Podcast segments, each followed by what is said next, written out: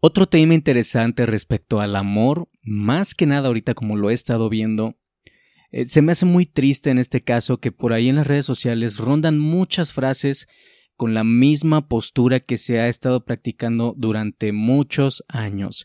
Y yo no estoy diciendo que tampoco esté de acuerdo, pero quiero dejar algunas cosas en claro del por qué muchas veces se malentiende lo que como ahora se está entendiendo como esta revolución amorosa que está sucediendo.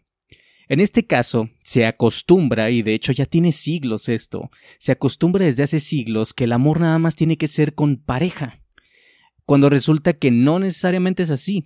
Hay muchas formas de relacionarse. El problema, creo yo, que estoy viendo ahorita como sociedad, es que no tendemos a leer.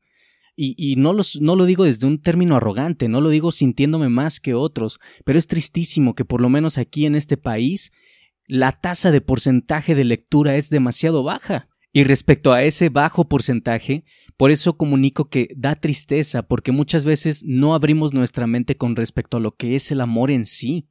Y el amor en sí para mí, por lo menos, implica mucho más que lo que socialmente se nos ha contado. Esto lo he contado un poco más en los otros podcasts, pero quiero de alguna manera retroalimentarlo.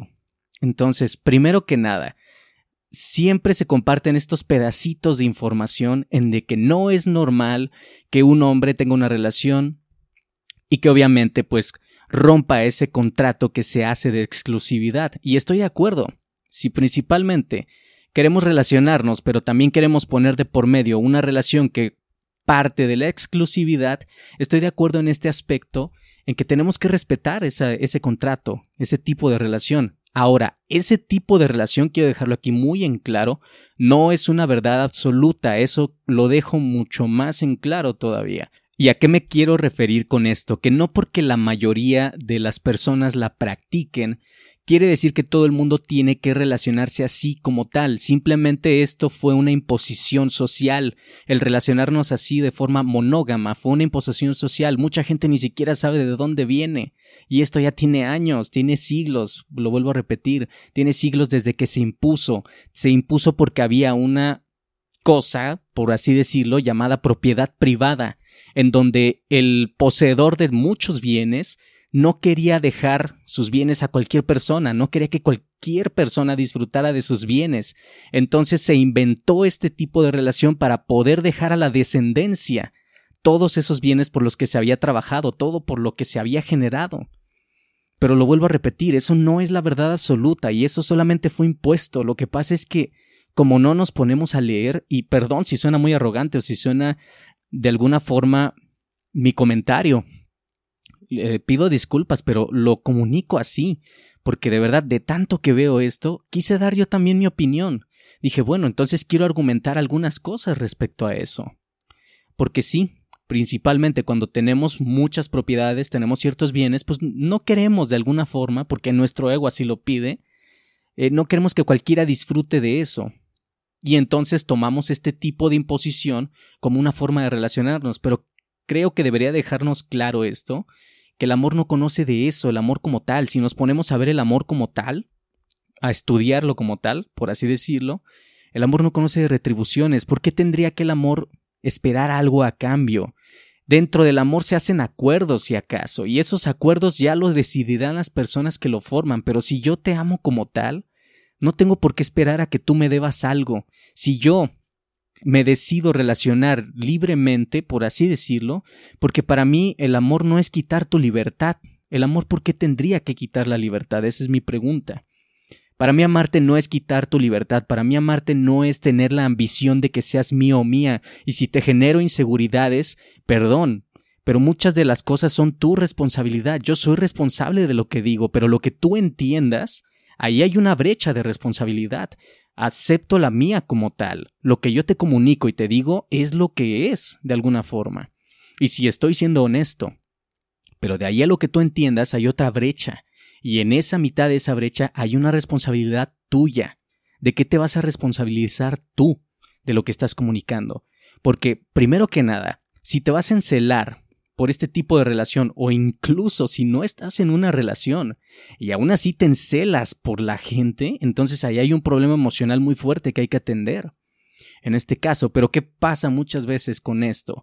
Entonces, como no me interesa abrir la mente en este tipo de cosas, y abrir la mente no es querer fomentar la promiscuidad, lo dejo muy en claro también, no es querer fomentar la poligamia nada más porque sí.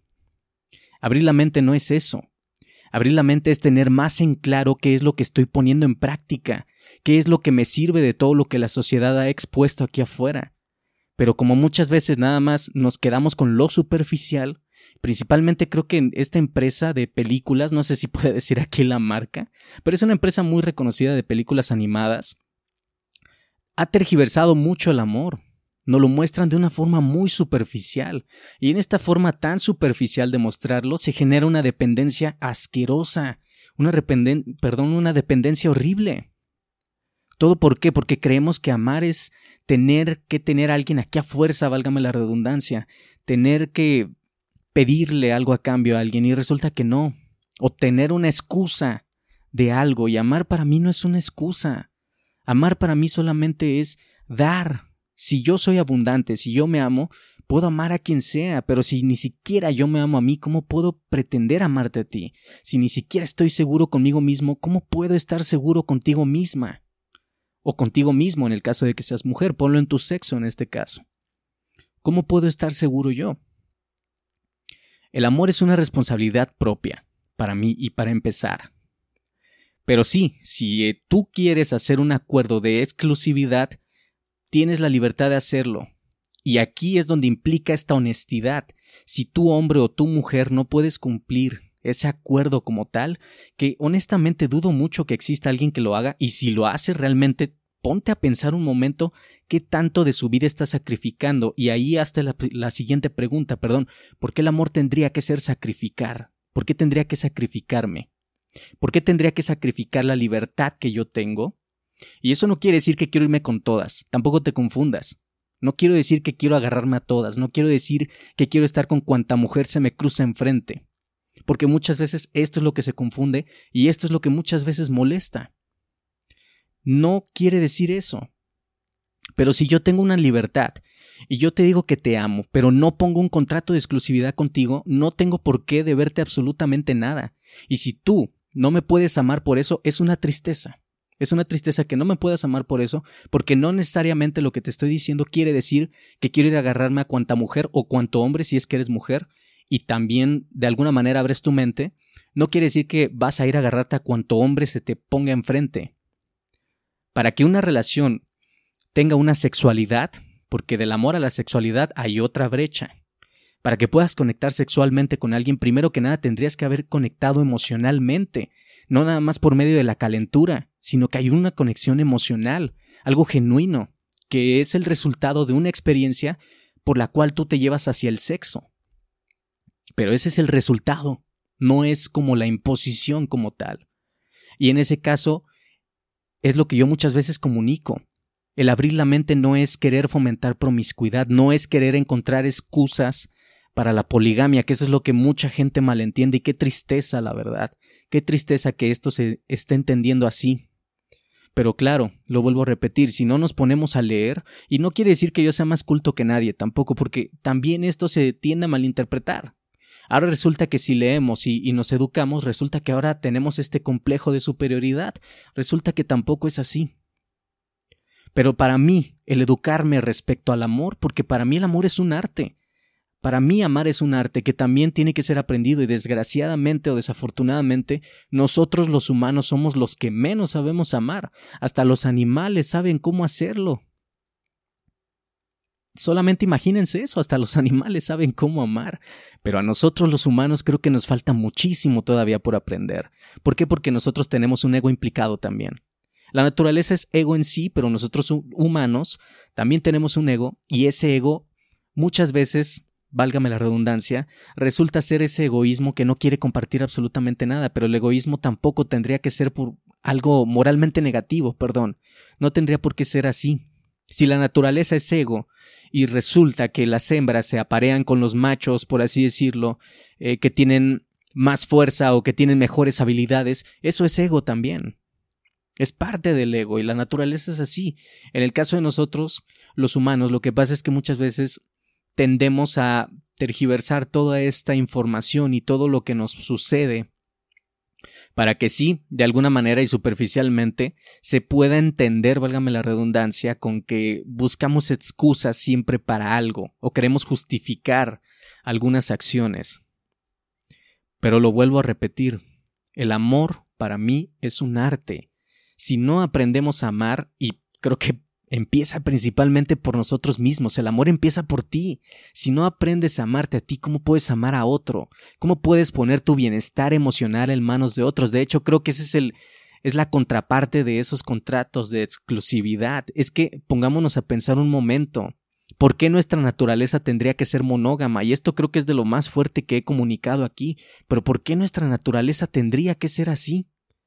¿Quién dijo que nosotros los humanos teníamos que ser así? Y no justifico el que la gente rompe los contratos de exclusividad, no justifico eso, para eso hay que ser honesto desde un principio, porque muchas veces se dice, si te quieres quedar soltero, quédate soltero, está bien, pero también podemos cuestionar sobre la soltería. La soltería para mí es esta parte o esta posición social en donde yo estaría esperando encontrar una pareja, estaría esperando encontrar a alguien. La libertad para mí es otra cosa.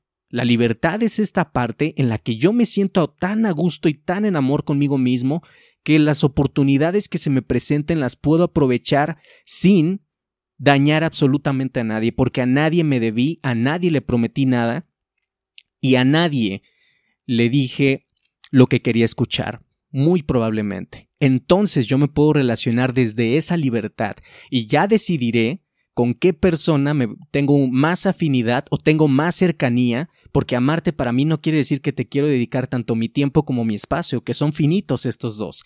Estas dos cosas son finitas, y las llamo cosas nada más por decirlas. Pero son finitas, y amarte no quiere decir que quiero dedicarte ni mi exclusividad sexual, ni mi tiempo, ni mi ser. No quiere decir tampoco eso. Yo puedo amarte y no necesariamente tengo que estar junto a ti y no necesariamente quiere decir que quiero sexo contigo. Eso es algo que se tiene que dejar muy en claro. Pero ¿cómo se fomenta esto? ¿Cómo se practica esto? Primero que nada, educándonos respecto al amor. El amor es un tema tan amplio, tan vasto, pero resulta que a nivel social nos dijeron el amor es así, ya así, ya y no lo creemos. Y ya, no investigamos, no cuestionamos más allá. Entonces, como la mayoría de la sociedad lo practica, pues creo que por lógica, y eso es lo que muchas veces deducimos, eh, pues no puede ser que la mayoría esté equivocada. Si la mayoría se casa, si la mayoría hace contratos de exclusividad, no puede ser que la mayoría esté equivocados. Entonces yo debo de estar mal. Entonces yo me tengo que pelear conmigo mismo para seguir lo que la sociedad impuso y entonces crear en mí una división esquizofrénica, por así llamarla, en donde ya no sé ni quién soy. Estoy haciendo lo que los demás hacen, pero muy probablemente esté yendo en contra de mi voluntad. Y eso es lo que me tiene enojado con la sociedad y eso es lo que me puede tener, si acaso, falseando con la sociedad. Pero todo por qué? Porque para el conocimiento en uno mismo hace falta mirar hacia adentro. Para conocerte a ti misma, a ti mismo, tienes que observar hacia adentro, dejar de estar viendo lo que hacen los demás, ser un individuo, y suena egoísta, lo sé, pero es que también el egoísmo no es, no es algo moralmente negativo. La sociedad se ha encargado de darle eso. Pero no es algo moralmente negativo. Hay momentos en los que requerimos ser egoístas. ¿Por qué? Porque se trata de tiempo y espacio, se trata de energía. Y mi energía no la comparto con cualquiera. Y eso no quiere decir, otra vez lo vuelvo a repetir, no quiere decir que tenga un complejo de superioridad con los demás o inferioridad. Simplemente amo pero por tiempo y espacio no puedo estar con todos, y tampoco es que lo quiera. Pero dejo muy en claro esos conceptos. Muchas veces cuando ya tienes claro y eres consistente en lo que comunicas, a mucha gente ya no le gusta. A mucha gente entonces ya le da miedo. Y, y lo primero que se nos ocurre es, este tipo está loco. Este tipo está buscando excusas para ver cuánta gente se agarra. Muchas veces lo que hacemos es proyectarnos. Entonces ahí la cosa es no te proyectes. ¿Por qué no te pones a ver tú qué es lo que realmente quieres? ¿Por qué no cuestionas todo lo que se te ha dado en sociedad? ¿Por qué no llegas a otra verdad, que sea tu verdad, pero tuya, sin imponerla? Porque yo lo único que estoy haciendo aquí es cuestionar y dar mi punto de vista, en base a lo que yo he experimentado, en lo que he practicado. Solamente estoy hablando mediante eso, mediante esa experiencia que he tenido, que también puede estar equivocado. Pero por lo menos puedo comunicar con tal certeza de que en lo que yo estoy practicando me siento tan bien porque no estoy o estoy procurando no hacerle daño a nadie. Estoy procurando ser honesto con cada persona que, que me encuentro. Que por lo menos se atreva a mirar quién soy. Porque el que yo comunique partes de temas en estos podcasts no quiere decir que me vas a conocer completamente. Para que me puedas conocer como tal, tendrías que profundizar muchísimo en mí, tendrías que verme en persona también. Solamente aquí podemos ver lo que permitimos, podemos ver de la otra persona lo que la persona nos permite a través de estos medios electrónicos, pero de ninguna manera quiere decir que conocemos al otro por completo. Para conocer a alguien por completo tendrías que profundizar en esa persona absolutamente en todo, en todo lo que esa persona implica. Y eso es algo que también mucha gente no hace. Pero todo por qué? Porque nos, nos vendieron las ideas de que la pareja es la verdad absoluta y resulta que no. Y esto a mucha gente le molesta y es tristísimo. Me he topado con gente que le molesta hablar de esto. La verdad es tristísimo porque eso habla de nuestra cerradez ante estos temas que ya deberían ser universales para todos. Y, digo debería porque para eso la gente se puso a, a estudiar e a investigar para compartirlo con la sociedad y que la sociedad pudiera llevarse a un mejor nivel de conciencia, a un mayor nivel de conciencia, un nivel tal que a lo mejor se podría revolucionar algo de todo este sistema. Pero como no, no queremos cuestionar, no queremos leer, y eso ya está probado que por lo menos aquí en este país la tasa de lectura es muy baja, preferimos muchas veces el entretenimiento a la educación, lo cual también estoy de acuerdo en este sentido de lo que arrojan esas estadísticas porque sí me parece triste que no podamos generar aún un balance entre educación y entretenimiento. Parece que el entretenimiento siempre gana más que la educación, pero también por eso muchas veces nos pasa lo que nos pasa, porque no nos atrevemos a cuestionar, no investigamos más allá de lo que se nos da socialmente, para que a lo mejor tú puedas encontrar tu individuo, puedas encontrar una verdad que te sirva y puedas de ahí generar algo increíble, pero para eso se requiere tiempo, se requiere un esfuerzo y ese tiempo y esfuerzo que consta en la educación propia, en tu propia educación. Si tú eres de ver mucho Netflix todo el día, por así decirlo, a lo mejor podrías considerar bajar esas horas de entretenimiento y esas horas que quedan libres de entretenimiento, invertirlas en educación, principalmente creo que amorosa, si es que te interesa el tema, o cualquier otro tipo de educación, pero por lo menos fomentarlo, para que así tengamos una sociedad más amplia de criterio y pueda tolerar precisamente a la gente que no piensa como ellos, porque eso es lo que veo. O sea que si alguien no piensa como yo, no me agrada, no me cae bien, no lo quiero de alguna forma en mi vida, no lo puedo ni amar porque no piensa como yo, entonces ¿de qué se trata esto? Entonces creo que no entendimos la premisa uno del amor, que es dar, sin esperar nada a cambio. Si tú no opinas como yo, qué bueno, de hecho te lo agradezco. A lo mejor tus opiniones aportan algo más. Si opináramos todos exactamente igual, creo que también la sociedad o todo lo que se ha construido sería muy aburrido. No habría una diversidad de opinión, no habría algo que aportase a nuestras vidas.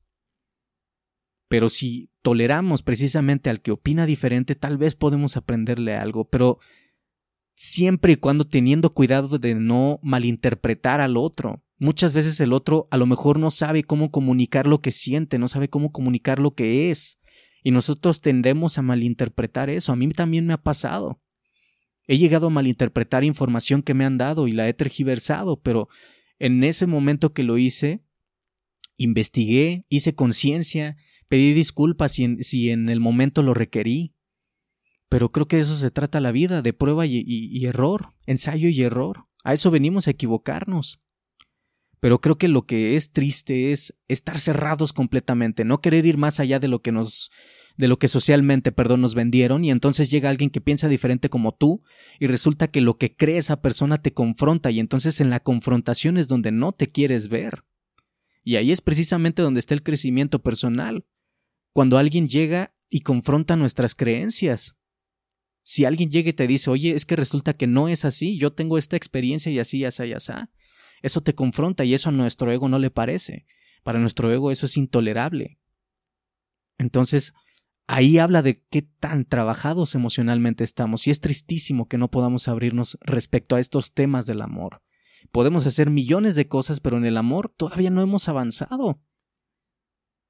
Pero todo por qué? Porque el ego no lo permite, nuestro ego es así, pero para eso estamos en este crecimiento personal.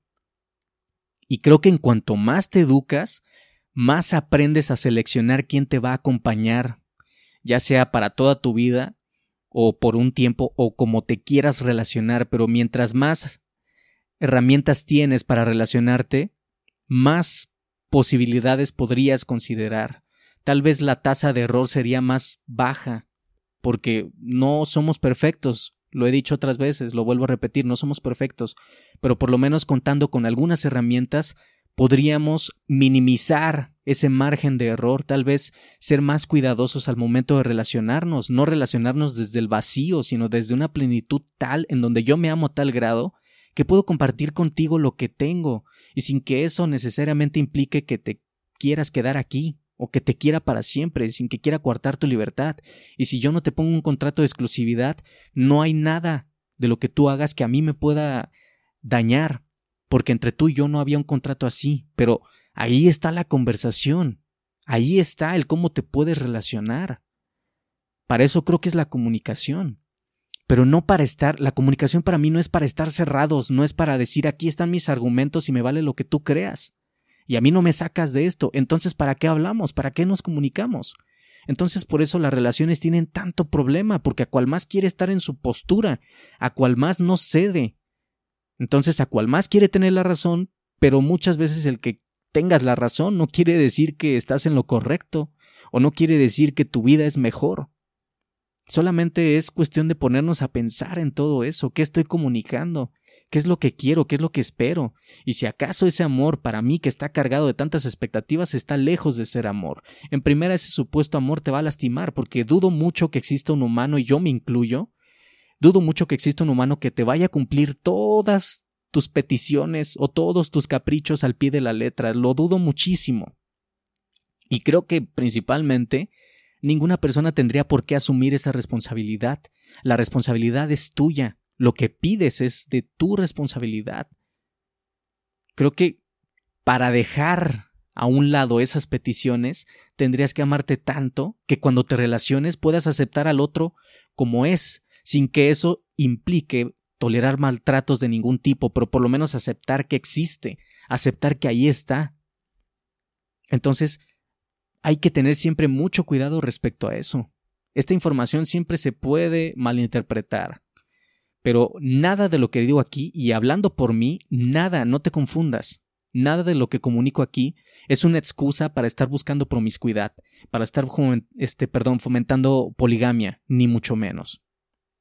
Para que tú puedas sacar esas deducciones tendrías que conocerme a profundidad, cosa que lamentablemente aquí no sucede.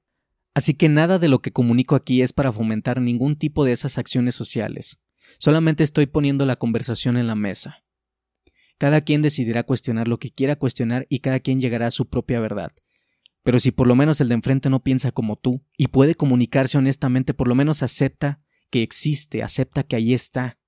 Pero si tú pides y pides y pides y tienes tantas expectativas y quieres que la vida y el amor sean de una sola cosa, lo único que te puedo decir es que te va a generar muchísimo sufrimiento eso. La vida es tan sabia, la naturaleza es tan sabia, que siempre nos regresa de una forma u otra a nuestro lugar.